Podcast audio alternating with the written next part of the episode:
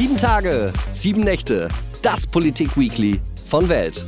Das bedeutet ein Politiker, eine Woche Politik, Tag und Nacht im Schnelldurchlauf.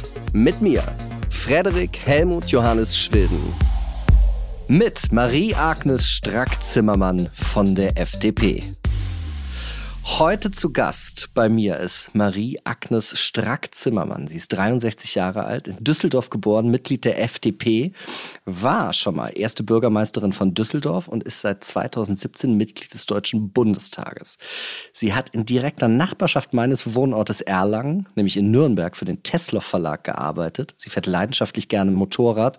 Und in der Zeit habe ich gelesen, dass Frau Strack-Zimmermann das Du im professionellen Kontext ablehnt. Und deswegen siezen wir uns natürlich. Zusammen wollen wir die großen politischen Themen der Woche nochmal Revue passieren lassen. Herzlich willkommen, Frau Strack-Zimmermann. Ich danke Ihnen für die Einladung und der Artikel ist doch im richtigen Augenblick erschienen. Das Interview ist schon sehr lange her. Und so brauchen wir uns jetzt gar nicht peinlich darum rumdrehen, dass ich das Sie als eine sehr schöne Form des Respektes erachte. Sie sind gerade auf einer Konferenz. Erzählen Sie mir, was machen Sie da? Ja, ich bin in Heiligendamm bei der Münchner Sicherheitskonferenz. Da sind Fachleute zusammen, die sich über die äußere Sicherheit, über Internationales unterhalten. Und zwar nach den Regeln, dass man nicht darüber redet, sondern dass, mich, dass man sich austauscht. Das, wie gesagt, läuft über die Münchner Sicherheitskonferenz und ich freue mich, äh, zwei Tage in diesem wirklich sehr interessanten Kreis arbeiten zu dürfen. Was macht man da abends? Wird es dann mal feuchtfröhlich oder wird es immer sehr ernst? Ich würde mal sagen, dass man auch über ernste Themen durchaus zwischendurch fröhlich sein kann. Aber ich nehme an, es endet wie immer in einem schönen Hotel in einer Bar. Äh, ich bin da jetzt nicht, äh, äh, wie soll ich mal sagen, nicht sehr schnell Opfer, weil ich ähm, trinke nicht allzu viel Alkohol, damit ich morgens, Sie haben mein Alter ja schon genannt, nicht aussehe wie meine Großmutter und deswegen äh, halte ich mich da zurück. Aber es sind sehr nette Personen, die ich auch kenne, Bundestag und Fachleute und insofern ist es immer eine tolle Sache. Was war die beste Nacht diese Woche bisher bei Ihnen? Die beste Nacht, jetzt werden Sie mal hier nicht persönlich. Also die beste Nacht, naja, ich bin ja allein in Berlin. Die beste Nacht in dieser Woche war vorgestern, als ich nämlich um zehn ins Bett ging und tatsächlich um neun aufwachte und elf Stunden all das nachholte, was die letzten zwei Wochen ich an Schlaf verpasst habe. Was, Was immer Sie jetzt hören wollte, ist dieses Programm hoffentlich ab 18. Auf jeden Fall. Wie gesagt, ich schlafe gerne aus. Also aus meine ich jetzt zeitig ins Bett, damit man wirklich fit ist. Das klingt immer ein bisschen lachhaft, aber wenn man sehr konzentriert arbeitet, ist das empfehlenswert. Ich gehöre nicht zu denen, die gerne abstürzen. Und insofern war diese vorgestrige Nacht sehr angenehm, weil ich ein bisschen nachholen konnte. Ihr liebstes Was ist was Buch als Kind? Interessanterweise, diese Reihe gibt es seit 1960, hatte ich gar keinen Zugang als Kind dazu, nicht weil meine Eltern mir das nicht gegönnt hätten, sondern ich hatte es schlichtweg nicht. Aber ich habe, äh, wie Sie ja anmoderiert haben, 20 Jahre für den Tesla Verlag gearbeitet. Das heißt, ich war im Vertrieb, habe also die 100 Bände, heute sind es deutlich mehr, in den Buchhandel äh, gebracht und ähm, mit Sicherheit für mich persönlich war ein ganz spannender, den ich sehr geliebt habe, weil meine drei Kinder seinerzeit das so toll fanden, war der Band 15 Dinosaurier, der Band 88 die Ritter und der Band 106 die Burgen. Wie haben Sie Ihren wirklich einzigartigen Style, das muss ich mal so sagen, der für mich eine David Bowie-Referenz ist und gleichzeitig auch so ein bisschen die frühen Entwürfe, die Yves Saint Laurent gemacht hat, ähm, verbindet. Wie, wie haben Sie rausgefunden, das bin ich? Also ich meine, das mit meiner Frisur und David Bowie, ich weiß, das habe ich schon häufiger gehört. Übrigens habe ich David Bowie extrem gerne. Heute, heute ich höre ich ihn noch gerne. Ja. Das hat sich irgendwie so äh, ergeben. Ich hatte durchaus mal lange Haare, das ist zugegebenermaßen war im letzten Jahrhundert. äh, habe dann mit 16 wurden die Haare etwas kürzer. Ja, vorher waren sie lang, Mittelscheitel und man verbarg sich dahinter, wie es sich gehörte. Das Gesicht war eigentlich nicht zu sehen. Und dann wurden die Haare immer kürzer. Der Grund war mit, dass ich relativ schnell ergraute, bis äh, erweiste. Und ich persönlich will jetzt hier keinem zu nahe treten, aber lange graue, lange weiße Haare war jetzt nicht so mein Ding. Und deswegen habe ich mich der Natur gestellt und äh, das ist dabei rausgekommen, äh, dass mein Friseur das eben jetzt so macht und ich kann damit gut leben. Die allerletzte der Schnellfragen. Kevin Kühnert hat mit dem Rauchen aufgehört. Mit was planen Sie anzufangen oder haben schon angefangen? Ach, er hat aufgehört mit dem Rauchen und mit was ich anfange, äh, ja, mit was fange ich an? Soll ich jetzt lügen? Dann würde ich sagen, jeden Tag zu joggen. Das ist eine schamlose Lüge. Das habe ich mir hundertmal vorgenommen, immer zum 1. Januar. Das ist ja das, Silvester ist ja das bescheuertste Fest der Erde. Man geht ins neue Jahr. Äh, man nimmt sich was vor, eine Woche später sagt man, komm, vergiss es, iss weniger, ähm, iss mehr Obst, beweg dich mehr. Äh, deswegen habe ich mir nur eines vorgenommen, dass egal was im politischen Umfeld passiert, ich versuche, die Ruhe zu halten. Wahrscheinlich wird das mein Büro, wenn es denn diesen Podcast hörst, sich wegwerfen vor Freude. Mm, äh, aber ich äh, bemühe mich und ich sage das, weil wenn man älter wird und ich wünsche das jedem, dass man das darf, äh, bei manchen Dingen etwas gelassener zu werden, weil überall wird nur mit Wasser gekocht. Jetzt kommen wir zum ersten großen Thema der Woche, über das ich mit Ihnen sprechen möchte, und zwar die Bundeswehr und der große Zapfenstreich vor dem Reichstag, der für die 90.000 Soldatinnen und Soldaten, die in den letzten 20 Jahren im Afghanistan-Einsatz waren, stattgefunden hat. Was ist, können Sie erstmal erklären, was ein großer Zapfenstreich ist in einfachen Worten? Ja, das ist die größte, sozusagen, die größte Auszeichnung äh, in der Tradition, die man innerhalb der Bundeswehr äh, machen kann. Also zum Beispiel, wenn eine Ministerin, Minister kommt und geht, kommt der Zapfenstreich. Der Zapfenstreich, ich weiß nicht, ob Sie das Wort kennen, Sie sind deutlich jünger als ich. Früher hieß das bei uns ab ins Bett, Zapfenstreich jetzt. Ja. Genau darauf beruht es auch, nämlich, dass mit ähm, bestimmten Melodien man den Soldaten gesagt hat, so jetzt ist Schluss, Feierabend. Und der große Zapfenstreich ist eben eine, äh, wie der Name sagt, eine Tradition. Und wir haben, und da bin ich, muss ich mich auch sagen, ich freue mich auch, weil die FDP hatte vorgeschlagen, dass man diesen großen Zapfenstreich nicht im Bändlerblock macht, also sozusagen dort, wo das immer stattfindet, im Verteidigungsministerium, sondern bewusst vor dem Reichstag, um eben zu zeigen, dass diese äh, fast 100.000 Soldaten, die alles in allem ja mehrmals dort waren, äh, entsprechend mhm. geehrt werden, weil sie ja in unserem Interesse dort waren und nicht äh, ihrer Selbstzweck wegen. Und ich freue mich, dass das eben auch entsprechend äh, geklappt hat. Waren Sie vor Ort in Berlin? Ja, ich war äh, vor Ort gestern Abend und das Schöne war, das Wetter war stabil, der Himmel war blau, bis die Sonne unterging. Man musste also sich nicht unter einem Schirm verstecken und es hat ja, wie immer, solche militärischen Zeremonien löst ja im Netz immer Begeisterung oder auch Häme aus. Das ist immer ganz interessant. Ich persönlich muss sagen, war wie alle meine Kolleginnen und Kollegen überparteilich äh, fand ich es genau die richtige Entscheidung. Und das Entsprechende gestern oder Entscheidende war, dass das keine Ehrung war, sozusagen jetzt im Namen der Bundeskanzlerin, Bundespräsident, Bundestagspräsident, die normal, normalerweise dann dort stehen und das Militär vor ihnen, sondern exemplarisch für all die Soldatinnen und Soldaten war eine Soldatin und ein Soldat, die besonders ausgezeichnet waren. Und vor denen fand der Zapfenstreich statt, also für die Soldaten und von den Soldaten. Was empfinden Sie, wenn Sie das da erleben? Sie sehen da die uniformierten Soldatinnen und Soldaten, die die Fackeln tragen, die die Gewehre präsentieren, die ja so eine Choreografie haben, in der sie marschieren vor dem Reichstag. Was, was bedeutet das für Sie? Naja, der Reichstag ist das Haus des Parlaments. Die Bundeswehr ist eine Parlamentsarmee. Wir dürfen nicht vergessen, dass alles, was die Soldatinnen und Soldaten machen, beruht auf dem politischen Primat. Das heißt, wir als Parlamentarier entscheiden, wohin die Bundeswehr geht. Und insofern finde ich es auch richtig, dass man sie genau vor diesem Haus ehrt. Jetzt die ganze Zeremonie im Dunkeln mit Fackeln und eben doch mit Stechschritt, das mögen manche nicht. Ich finde es beeindruckend, weil natürlich das soldatische Dasein nur auf großer Disziplin beruht eben das Ineinandergreifen, weil es sonst nicht funktionieren kann. Einer für alle, alle für einen da zu sein. Und das wird an der Stelle natürlich besonders sichtbar. Sie haben gesagt, es gibt dann ja, wenn die Bundeswehr an diesen wenigen Anlässen sozusagen, in der sie öffentlich auftritt, also den öffentlichen Raum in, in Deutschland, wo es auch sichtbar ist, da gibt's dann immer die, die sich darüber empören. Zum Beispiel hat Jan Böhmermann dazu geschrieben, ich finde Fackelmärsche von Uniformierten vorm Reichstag richtig, richtig scheiße, egal aus welchem Anlass. Oder Christian Ströbele, grünes Urgestein aus Kreuzberg, der im Bundestag lange saß, in dem Krieg starben über 175.000 Menschen, meist Zivilisten. Nichts ist gut in Afghanistan. Was gibt es da zu feiern? Und auf Twitter trendet heute das Hashtag Wehrmacht. Was, was macht das mit Ihnen, wenn Sie das hören und auch dieses Hashtag Wehrmacht wahrnehmen? Ach, was soll ich dazu sagen? Wenn ich jetzt, äh, wenn wir jetzt unter uns wären, würde ich sagen, die, die sich so äußern, die sollten mal äh, reflektieren, ob sie irgendwas an ihnen vorbeigegangen ist. Ähm, wissen Sie, es, man, man, kann darüber diskutieren und man muss auch über Einsätze diskutieren. Und es muss auch nicht jeder Soldaten, Soldatin den Beruf als solches gut finden.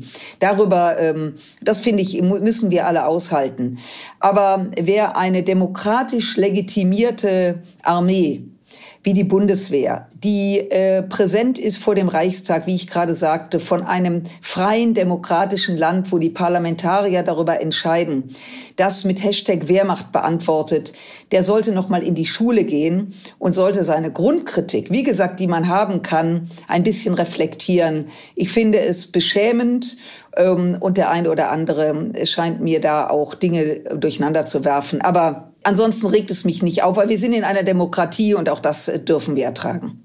Ich habe das nämlich auch nochmal nachgeguckt, das ist ganz interessant. Also der Zapfenstreich wird ur äh, urkundlich das erste Mal 1596 erwähnt, also ist keine Nazi-Sache. Und dann auch, also was ich interessant finde an dem Ganzen ist ja, dass die Nationalsozialisten sich ja überall ihre Symbole zusammengeklaut haben. Also im Römischen Reich, da hat man äh, so Fahnen und sowas genommen, im Hinduismus, im Buddhismus zum Beispiel das, das Hakenkreuz, das Swastika ist äh, da ja ein Symbol.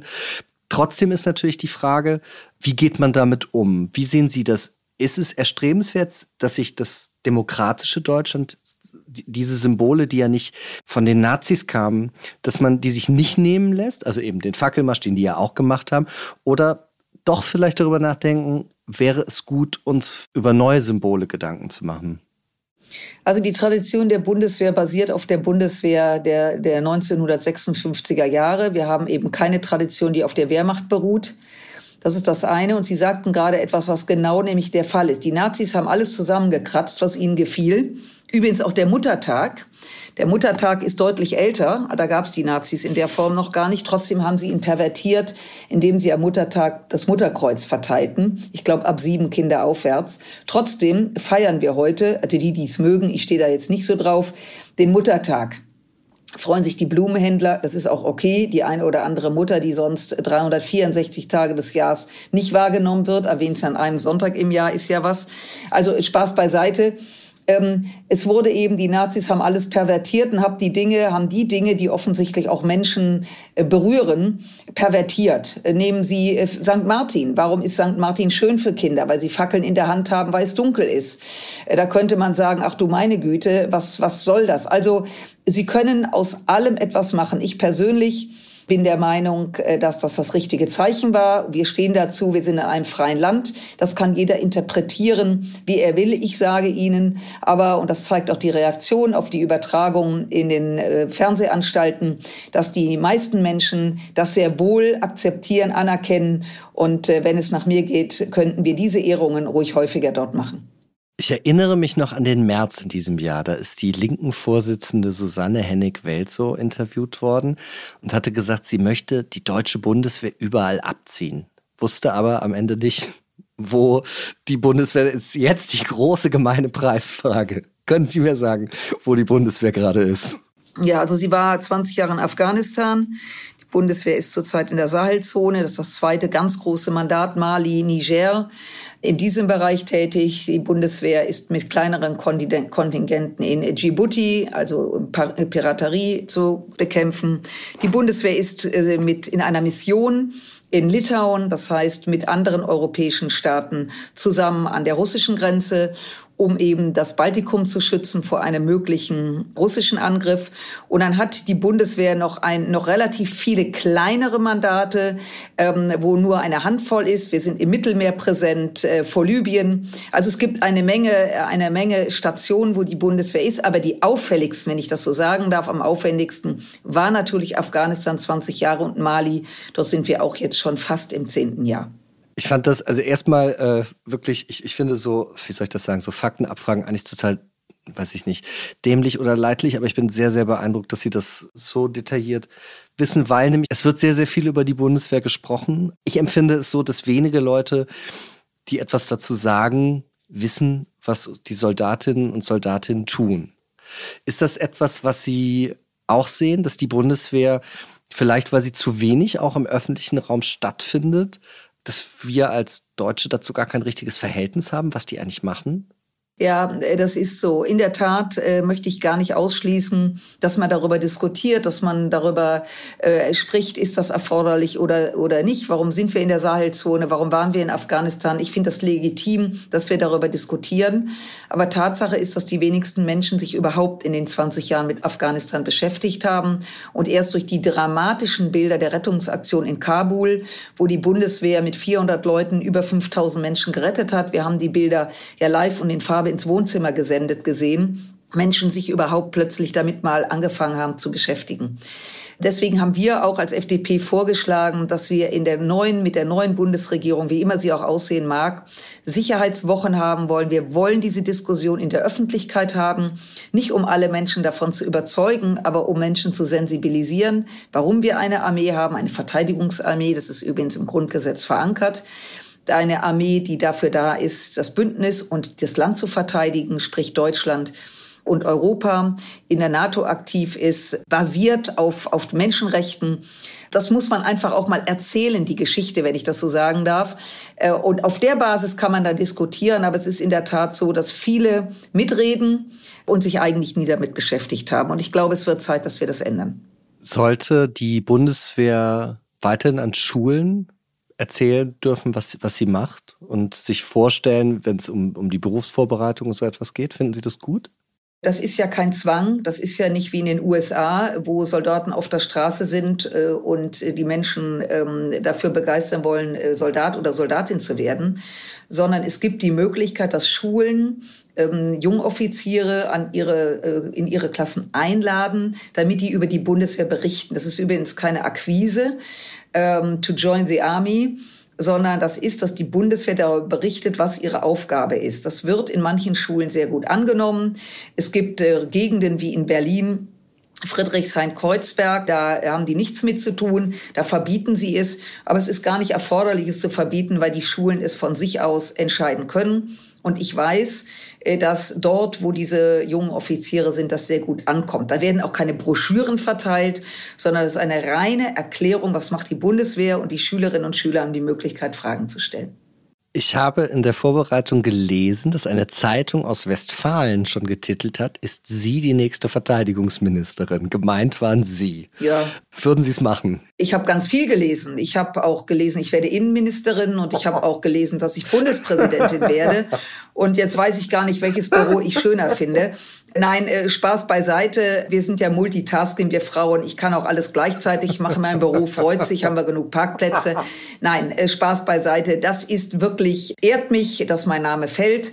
Äh, Punkt. Ähm, es gibt hier überhaupt keine äh, Frage, wer was macht, sondern die Verhandlungen, die gerade jetzt laufen, sind ernst und schwierig genug. Die Sondierungen, ob wir in eine ähm, Koalitionsverhandlungen eintreten, wird sich bald entscheiden. Dann wird fachlich diskutiert und am Ende erst weiß man, ob es eine Regierung gibt. Und erst dann, wenn man so weit ist, wird geklärt, welche Ministerien die jeweiligen Parteien sozusagen besetzen und dann werden die Personalentscheidungen getroffen.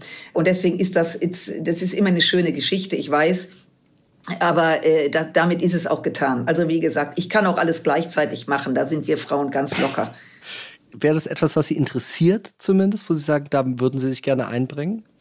Ich bin verteidigungspolitische Sprecherin. Ähm, ich beschäftige mich mit äh, der Sicherheit der Bundesrepublik, mit der äußeren Sicherheit und dass ich das gerne mache, dass ich dieses Thema für äußerst wichtig erachte. Wir haben gerade gesprochen, warum, denn in Frieden und Freiheit zu leben ist übrigens nichts Selbstverständliches, haben wir übrigens gerade bei der Pandemie gemerkt, wie schnell Grenzen sich schließen. Man darf das Haus nicht verlassen, nicht arbeiten, nicht reisen. Sowas kann alles passieren und deswegen interessiert mich das Thema und ich freue mich weiter im Verteidigungsausschuss präsent sein zu dürfen. Jetzt springen wir zum zweiten großen Thema diese Woche. Im Amerikanischen gibt es ja die Floskel, die kommt immer in so Filmen, wenn man verhaftet wird. Sie haben das Recht zu schweigen. Alles, was sie sagen, kann und wird vor Gericht gegen sie verwendet. Diese Woche ist auch wieder sehr viel geredet worden und auch gegen Menschen verwendet worden es fängt damit an, dass Sarah Lee Heinrich, die 20 Jahre alt ist, die ist zur Vorsitzenden der Grünen Jugend gewählt worden und von der wurden alte Tweets herausgekramt. Da war die so 13, 14 und da hat sie heil unter ein Bild eines Hakenkreuzes gepostet. Mit 19 hat sie noch gesagt, alle weißen Menschen aus Afrika rauskehren. Und sie hat auch sowas geschrieben wie, ich werde dich finden und anspucken, dann aufhängen, mit einem Messer anstupsen und bluten lassen. Sie hat sich dann daraufhin entschuldigt und gesagt, das war maximal dumm.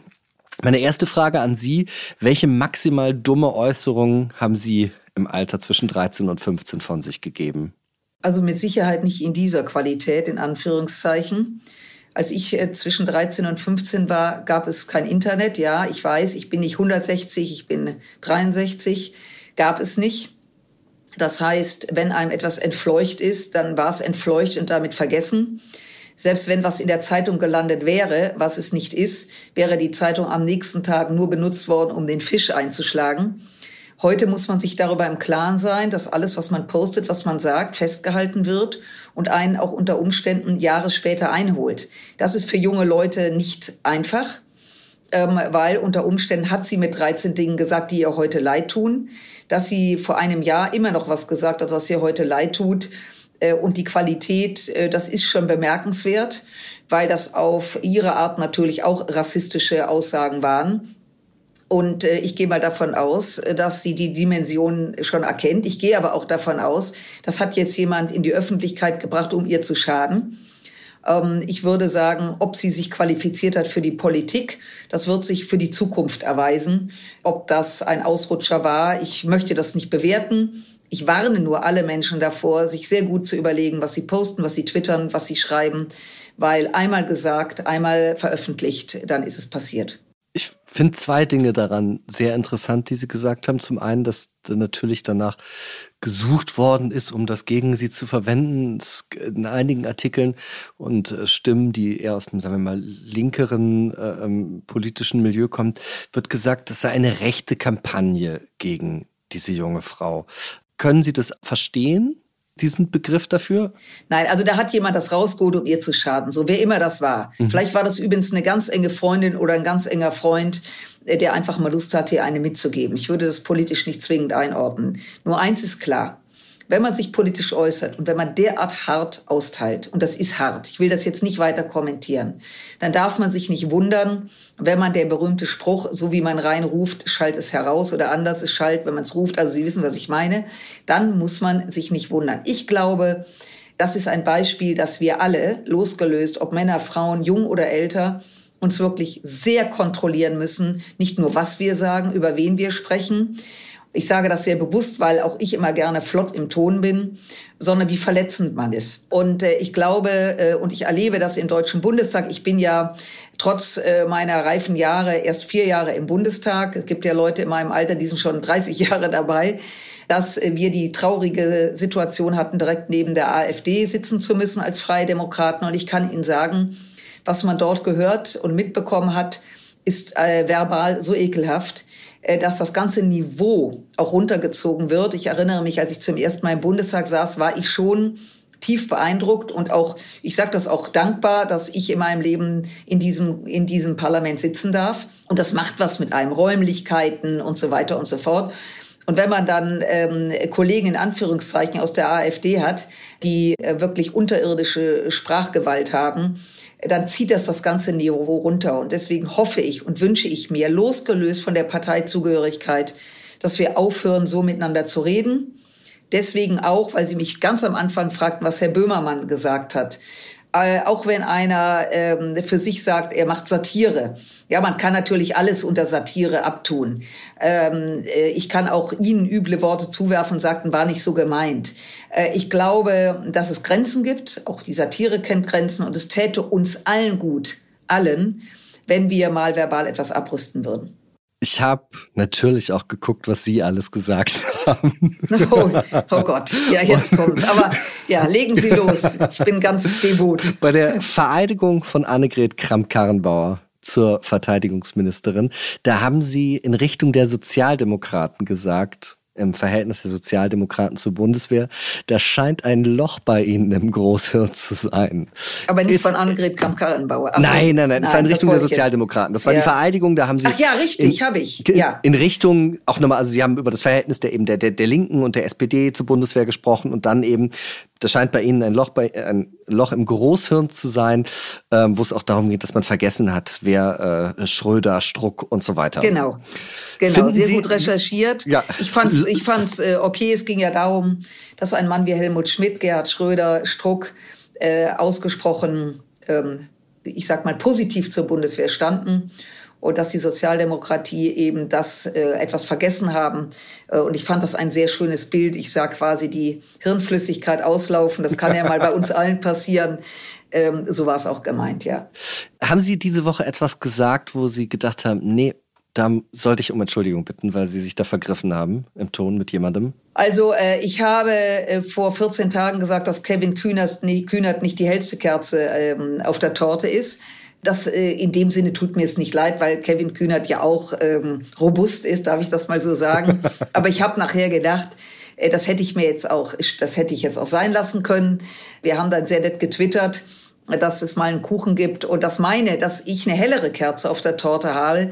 Das ist völlig logisch. Da ich doppelt so alt bin, habe ich auch mehr Kerzen auf der Torte, demnach auch mehr Licht ja, das sind so Sachen, wo ich dann auch gedacht habe, komm, das hätte sie jetzt äh, sein lassen können. Aber ich war sehr verärgert, weil er eben, obwohl wir uns bemühen, in Gespräche zu kommen, immer noch gebolzt hat äh, gegen Christian Lindner und das fand Den ich äh, unstatthaft. Ja, nicht nur das. Äh, er hat einiges, das will ich jetzt gar nicht wiederholen und das ging mir einfach tierisch auf den Keks. Da habe ich gesagt, Junge, jetzt mal, ist mal gut. Ja, es entfleucht da manchmal Dinge. Ich habe ja sehr viel kommunalpolitische Erfahrung und ich erinnere mich, dass ich mal eine Kollegin der Sozialdemokratie zufällig auch auch mal verbal zu nahe getreten bin. Und bei ihr habe ich mich auch öffentlich entschuldigt, weil es einfach im Eifer der Auseinandersetzung zu viel war. Und sie hat das auch akzeptiert. Und wie gesagt, ich äh, will gar nicht sagen, dass es nicht passieren kann äh, wenn man es einordnen kann. Aber wenn das Methode ist, dass Leute eben entsprechend äh, twittern und nochmal raushauen und nochmal raushauen, irgendwann muss man auch mal selbst reflektieren, dass es jetzt genug ist. Sie haben, das fand ich auch sehr interessant, jetzt gerade ja auch in Richtung Jan Böhmermann gesagt, naja, bei Satire muss man ja auch mal überlegen, wie weit und so weiter. Und Sie kommen ja aus der Hauptstadt des deutschen Punk, aus Düsseldorf, kommen die Toten Hosen her. Und ich erinnere mich jetzt noch also an die Sex Pistols, die ich natürlich nicht live selber erlebt habe, weil ich dazu zu jung bin. Aber die Sex Pistols sind ja damals aufgetreten und haben sich Hakenkreuz auch in die Stirn geritzt als, yeah. als performativen yeah. Akt auf einer Bühne. Das ist natürlich was anderes als ich gehe jetzt yeah. irgendwo hin und beschimpfe jemanden, sondern das ist Kunst, die auf einer Bühne stattfindet. Aber das sind ja auch sehr, sehr robuste Symbole. Oder wenn wir uns an Martin Kippenberger erinnern, oder Jonathan Mese, der. Ja, aber das sind ja keine robusten Symbole. Das Hakenkreuz ist ein No-Go, ist schlichtweg verboten und ist in meinen Augen auch keine, ist auch keine Kunstform, sondern gehört schlicht unterlassen, weil wir aufpassen müssen. Unter dem Hakenkreuz sind, ist die, ist die, das größte Verbrechen der Menschheit geschehen. Wir müssen ein bisschen aufpassen mit diesen in Anführungszeichen Kunstformen, dass wir nicht anfangen, diese Verbrechen zu relativieren. Gerade wenn die Generation der Opfer, der Täter nicht mehr leben, gerade wenn also viele Generationen kommen. Ich bin die, eine glückliche Großmutter bereits, so dass meine Enkelkinder damit gar nichts mehr anfangen können, wenn man es ihnen nicht beibringt oder sie sensibilisiert. Deswegen sollte man aufpassen, nicht auf dem, in der Vergangenheit, also sozusagen auf dem Rücken derer, die ermordet wurden, zu spielen, in Anführungszeichen, Zeichen, mit, mit, äh, äh, mit äh, Symbolen, die für das größte Verbrechen stehen. Es ist so, dass wir ja in den Diskursen trotzdem häufig darüber reden, aus den verschiedensten Perspektiven, das darf man jetzt nicht mehr sagen. Also die einen sagen, ich möchte das aber sagen, äh, die anderen sagen, nein, es gibt dann so Schlagworte wie Cancel Culture und sowas. Sorgen Sie sich mehr um die Meinungsfreiheit oder mehr um den Zustand der Diskurse in unserem Land? Nein, also äh, ich sorge mir nicht um die Meinung. Die Meinungsfreiheit ist sehr breit gefächert und das ist gut so. Wenn ich jetzt mal gerade von dem Thema, was wir gerade besprochen äh, haben, absehe, der Relativierung äh, schlimmster Vergangenheit, dann sorge ich mich deswegen um die Meinungsfreiheit, weil das geht ja schon los mit der Frage, gendern wir die Sprache oder nicht. Ich finde, das kann man jedem selbst überlassen. Das muss jeder für sich entscheiden. Sprache lebt, Sprache verändert sich und Sprache, Dinge, Worte, die man vor Jahren gesagt hat, sagt man heute nicht mehr. Ähm, damit kann ich gut leben, weil das eben so ist, wie es ist. Aber wir müssen ein bisschen aufpassen, dass wir nicht die Sprache, also die Worte, die wir nutzen, äh, gewissermaßen aushebeln, um das Gesagte nicht hören zu wollen. Insofern, wir sind in, leben in einem Land, wir müssen den Diskurs führen. Und wenn man dem anderen unterstellt, er hätte Worte benutzt, ähm, die, äh, die äh, also ablenkt sozusagen von dem dessen, was transportiert werden sollte, mache ich mir mehr Sorgen um die Meinungsfreiheit und vor allen Dingen um die Gruppe, die entscheidet darüber, was gesagt werden darf und was nicht gesagt werden darf. Das geht definitiv nicht. Man muss auch manchmal Dinge sich anhören und ertragen und das gilt für beide Seiten. Jetzt kommen wir zum letzten Themenblock. Das ist die Zukunft unseres Landes. Wir hatten eine Bundestagswahl. Es wird sondiert, wird sondiert. Und Ihr Parteikollege Volker Wissing, der ja mit bei den Sondierern ist, der sagte diese Woche, die Stunde der Wahrheit rückt näher. Stimmen Sie erstmal dieser Stunde der Wahrheit, stimmen Sie dem zu? Naja, Volker Wissing hat ja völlig zu Recht gesagt, wir haben äh, vor zweieinhalb Wochen gewählt. Das Ergebnis war so, dass wir interessiert daran waren, sowohl also mit den Grünen zusammen den Weg zu ebnen. Beide hatten wir mehr gemeinsam mehr Stimmen als die CDU, CSU und die SPD. Das war erstmal ein großartiges Zeichen, dass sich nämlich in Deutschland etwas verschiebt. Da sind jetzt nicht zwei große Parteien, die mit jedem spielen dürfen. Nur die kleineren dürfen nur spielen mit denen, was die Großen wollen. Das war der erste Schritt. Das zweite, dass wir gesagt haben, wir möchten mit CDU, CSU sprechen und mit der SPD ohne das jetzt vertiefen zu wollen, die CDU, CSU ist ähm, momentan sehr stark mit sich selbst beschäftigt. Ich will das auch nicht bewerten, weil alle Parteien in diesem Land haben auch, sind auch durch Tiefen gegangen, auch die Freien Demokraten, auch die Sozialdemokratie, das ist noch nicht so lange her. Insofern waren jetzt, sind jetzt die Gespräche gelaufen mit ähm, der SPD zusammen. Und das muss man jetzt erstmal, wie es so schön heißt, verschriftlichen. Also erstmal die Big Points niederschreiben. Und das ist ein Riesenakt. Da kommen drei Parteien zusammen, die in vielen Dingen unterschiedliche ähm, Ansätze sehen, nicht mal unbedingt im Ziel etwas zu erreichen, sondern den Weg dorthin. Und insofern ist es die Stunde der Wahrheit und die wird bald kommen, nämlich steigen wir in Koalitionsverhandlungen ein, also über die Big Points hinaus. Über was sprechen wir noch? Da hat Volker Wissing recht und wir werden sehen, was da morgen rauskommt. Was ist Ihnen persönlich am wichtigsten? Welches Interesse oder welches Thema oder welchen Punkt möchten Sie unbedingt, wenn Sie in Regierungsverantwortung kommen, umsetzen? Naja, wir haben ja alle unser Wahlprogramm und die Freien Demokraten sind angetreten, dass wir eine starke Wirtschaft haben, damit wir eben auch entsprechend sozial sein können. Wir sind angetreten, endlich, endlich die Digitalisierung voranzutreiben und die Bürokratie abzubauen. Ich glaube, das kann jeder unterschreiben. Und äh, wir sind ans, angetreten, eben gerade in Umweltfragen, dass wir Ziele erreichen müssen, ist ja nicht mehr strittig, sondern dass wir innovativ sind, dass wir Lust machen auf Veränderungen und nicht auf Verbote bauen. Das ganze Thema Finanzen, ich könnte jetzt viel sagen, ich will Ihnen jetzt ersparen, das Programm wieder runterzubeten. Aber das sind ja schon elementare Dinge und dass wir da zu einem Konsens finden, ohne eben aufzuweichen, zum Beispiel, dass es mit uns keine Steuererhöhung und keine neuen neuen Steuern geben wird, weil wir eben sagen, wir müssen gerade nach der Pandemie, wo es ja ganze Branchen gab, die äh, über ein Jahr lang nicht arbeiten konnten, die jetzt wieder anfangen zu laufen, also dieses Land wieder in Schwung bringen, dass wir die nicht auch noch belasten. Das sind ganz elementare Fragen, aber ich bin Sicherheitspolitikerin und um auf den Beginn unseres Gespräches zu kommen, ich möchte eine kompakte, starke Armee die wehrfähig ist. Ich möchte, dass wir in Deutschland sicher leben können und dass wir unsere Freiheit, äh, dass diese nicht selbstverständlich ist. Und es gab einen Spruch von Johannes Rau, der als äh, Bundespräsident sagte, wir sind von Freunden umzingelt. Übrigens eine Aussage, die ich damals schon als Wahnsinn empfand. Sie sagte im Grunde genommen aus, macht euch keine Sorgen, alle sind lieb zu uns. Äh, das ist von einer Naivität gewesen, bei allem Respekt vor dem Verstorbenen. Und das hat viele Deutsche auch ähm, nach dem Motto, passiert ja nichts und wenn es scheppert, dann woanders. Und deswegen bin ich als Sicherheitspolitikerin sehr daran interessiert, a, dass es Respekt gibt vor den Soldatinnen und Soldaten. Es ist kein normaler Beruf, dass ähm, wir diese Truppe gut ausstatten müssen, gut ausrüsten müssen. Das hat übrigens mit Aufrüsten nichts zu tun, sondern Ausrüsten.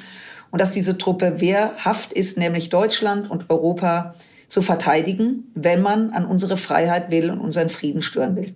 Warum ist Ihnen die, die Bundeswehr, warum ist Ihnen das so wichtig? Können Sie das erklären? Ja, das kann ich erklären. Ich glaube, dass die Menschen, äh, oder ich mache mal ein ganz profanes Beispiel, wenn sie eine, eine Wohnung ziehen oder vielleicht das Glück haben, eine Wohnung zu kaufen, dann werden sie schauen, ob die Türen und Fenster dicht sind und keiner reinlatscht. Also sie werden keinen Vorhang an der Tür haben. Äh, und dann werden sie sich damit beschäftigen, ob das Sofa rechts steht oder die Küche links. Äh, aber sie werden schauen, dass sie sicher sind. Und äh, so ist das auch mit unserem Land, mit unserem Kontinent. Die Sicherheit muss gewährleistet sein, damit man innerhalb dieses Umfeldes auch äh, sein Glück finden kann. Und wir haben das jahrelang unterschwellig gemacht, aber eben nie darüber gesprochen. Und interessant ist ja, wenn Sie über innere Sicherheit sprechen, also wie viel Polizei brauchen wir? Da werden Ihnen viele Menschen in Deutschland sagen, ja klar, wenn es hier Randale gibt, wo ist die Polizei? Wenn ich angegriffen werde, rufe ich die Polizei und hoffe, dass sie kommt. Ähm, dann ist das selbstverständlich und dann will man auch, dass die Polizei eingreift und einem hilft. Aber bei der äußeren Sicherheit haben die Deutschen ein, also ich will das gar nicht verallgemeinern, weil ich glaube, dass es viel mehr gibt, die die Bundeswehr gut finden. Aber einige in Deutschland haben ein ganz seltsames Verhältnis zu ihrer eigenen Armee im Vergleich zu unseren Nachbarländern. Wenn sie in anderen Ländern sind, haben Soldaten, Soldatinnen einen sehr hohen Stellenwert, weil man respektiert diesen ungewöhnlichen Beruf, an, bei dem am Ende ja letztlich steht, ich setze mein Leben ein für eure Freiheit, für euren Frieden. Und das ist mir wichtig, weil ich möchte, ist vielleicht auch eine Generationssache, ich möchte, dass meine Kinder, meine Enkelkinder und alles, was noch kommt, eben in dieser Freiheit leben kann. Ich möchte als Frau frei leben können. Ich möchte ähm, äh, in Frieden leben. Und ich glaube, dass das nicht geht, wenn man so tut, als ob das alles selbstverständlich ist. Warum sondieren Sie nicht mit? Das kann ich Ihnen sagen, weil das eigentliche, die ersten Gespräche hat Christian Lindner und Herrn Wissing als Generalsekretär geführt. Jetzt ist das Präsidium der Partei dran, also das ist das höchste Gremium der Partei. Und äh, sollte es zu Koalitionsgesprächen kommen, dann werde ich mit dabei sein, nämlich wenn es um Thema Außenpolitik geht, Sicherheitspolitik, möglicherweise auch Thema Kommunalpolitik, weil ich auch da noch ein Mandat habe und eine Expertise mir erworben habe dann kommen ganz viele mit ins Spiel, die eben dann mit ihren entsprechenden Kollegen äh, zusammen äh, dann eben über die Details sprechen werden. Äh, insofern, ähm, äh, ich bin bereit und wie viele meiner Kolleginnen und Kollegen freuen wir uns auch auf äh, diese äh, liebevolle Auseinandersetzung. Was ich noch, das hat sie auch gerade gesagt, Steuern erhöhen wäre jetzt das ganz falsche Signal. Wäre das für Sie ein Kompromiss, das steht ja auch zur Debatte, dafür den Mindestlohn anzuheben, aber die Steuererhöhung sein zu lassen? Also es ist ein guter Versuch, ähm, ein ganz toller Versuch, aber äh, ich werde weder hier noch irgendwo sonst sagen, was geht und was nicht geht. Ähm, wie gesagt, Volker Wissing, Christian Lindner und das Team sitzen vor Ort, die dürfen das machen. Ich rolle mich an der Stelle ein und warte das Ergebnis ab. Und wenn es um Sicherheitspolitik geht, dann äh, kommt meine Stunde. Ist Ihnen persönlich das Tempolimit wichtig oder ist es egal? Das sind so Diskussionen in Deutschland, weil da kann jeder mitreden weil jeder hat eine Meinung dazu. Äh, mir ist es persönlich, äh, ich habe neulich scherzhaft zu jemandem gesagt, ich bin für ein Tempolimit. Alles, was bis 200 geht, können wir limitieren und sagen, also über 200 muss keiner fahren. Das zeigt aber, wie absurd es ist. Tempolimit, was heißt das? 100, 130, 150? Das ist so eine Pseudodiskussion, die ich albern finde. Wir sollten uns wirklich um wirklich relevante Dinge kümmern. Und ich kann Ihnen sagen, ich sage es jetzt, auch wenn ich Auto fahre und da, ich meine, 80 Prozent der, der Strecken sind ja schon limitiert. Da, wo man mal ein bisschen zügiger fahren wird äh, oder kann, mache ich das gern mit dem Auto. Wenn ich Motorrad fahre, fahre ich anders, weil ich dann ähm, einfach eine andere Geschwindigkeit habe, eine geringere und weiß, wie unangenehm es ist, wenn einer mit 200 an einem vorbeifährt. Sie sitzen auf dem Motorrad, der macht nämlich ähm, äh, starken Sog- und Wellenschlag äh, mit seinem Luftzug. Also Sie sehen, das ist eine, ein Nebenkriegsschauplatz und wir sollten uns auf die wesentlichen Dinge beschränken und nicht auf sowas. Sollten wir, wenn wir vorhin auch kurz über Freiheit gesprochen haben, die Freiheit haben, alle psychoaktiven Substanzen zu uns zu nehmen und besitzen zu dürfen, ohne Strafverfolgung zu fürchten? Also ich gehe jetzt nur auf eine, auf, auf Cannabis ein, darauf spielen Sie an. Nee, ich habe auf alle angespielt. Ja, das ist, also das würde jetzt, wir brauchen jetzt bitte sofort ein Date, wir beide, um einen ja. neuen Podcast zu machen. Sehr gut. Äh, wir sind für die Freigabe von Cannabis aus, aus, aus den Gründen, dass man nicht mehr kriminalisiert, dass die Polizei ein anderes Ding macht, aber unter Bedingungen den Verkauf in Apotheken zum Beispiel, dass die Qualität des Stoffes stimmen muss. Ab 18, was andere Substanzen betrifft, da müssen unsere Gesundheitspolitiker ran. Äh, das kann man nicht einfach so übers Knie brechen. Aber die Diskussion ist es allemal wert. Und ich weiß, es gibt Leute, und ich kann das auch verstehen, wenn sie Eltern, Großeltern sind, dass man sagt, Mensch, wir haben Sorge, da kann man Alkohol trinken, da kann man das nehmen und jetzt auch noch Cannabis. Oh Gott, was soll nur passieren? Das muss man auch respektieren, übrigens, die Ängste der Menschen. Ich halte aber dem entgegen, dass entscheidend ist, dass man Kinder und Jugendliche aufklärt, dass man ihnen klar macht, äh, was da passiert und dass man den Schwarzmarkt austrocknet. Und den trocknet man nicht aus, indem man alles verbietet. Aber was andere Substanzen betrifft, also die ganzen chemischen Substanzen, das ist schon Hardcore. Und ich habe mal ein Kurzinterview mit Sick geführt, wenn ihn das sagt, äh, wenn ihn das was sagt. Selbst der hat gesagt, dass es richtig harte Dinger gibt, äh, chemische Substanzen, wo er, also er wohlgemerkt, äh, der sich täglich ähm, einen reinzieht, gesagt hat, das ist ein No-Go, weil es ein Irre macht, weil es wirklich das Ich verlässt. Äh, das fand ich übrigens ganz spannend, ähm, dieses Gespräch mit ihm zu führen. Also das bedarf einer separaten Diskussion. Deswegen sollte man diese Frage jetzt nicht über alles brechen, ohne zu hinterfragen, was Sinn macht und was keinen Sinn macht. Frau Strack-Zimmermann, das war der schönste Tag in meinem Leben heute, mit Ihnen sprechen zu dürfen. War jetzt, jetzt bitte schleimen Sie hier nicht so rum. Aber es freut mich, dass ich Ihnen Freude gemacht habe. Nein, es hat mich wirklich sehr, sehr gefreut. Frau Strack-Zimmermann, vielen Dank. Ich danke Ihnen. Nächste Woche geht's wieder los mit sieben Tage, sieben Nächte. Und mich persönlich wahnsinnig glücklich und unermesslich reich könnt ihr machen, wenn ihr bei Apple, Spotify und überall, wo es diesen Podcast gibt, mehrere Sternchen und sehr viel Liebe dalasst. Oder ein Abo. Vielen Dank.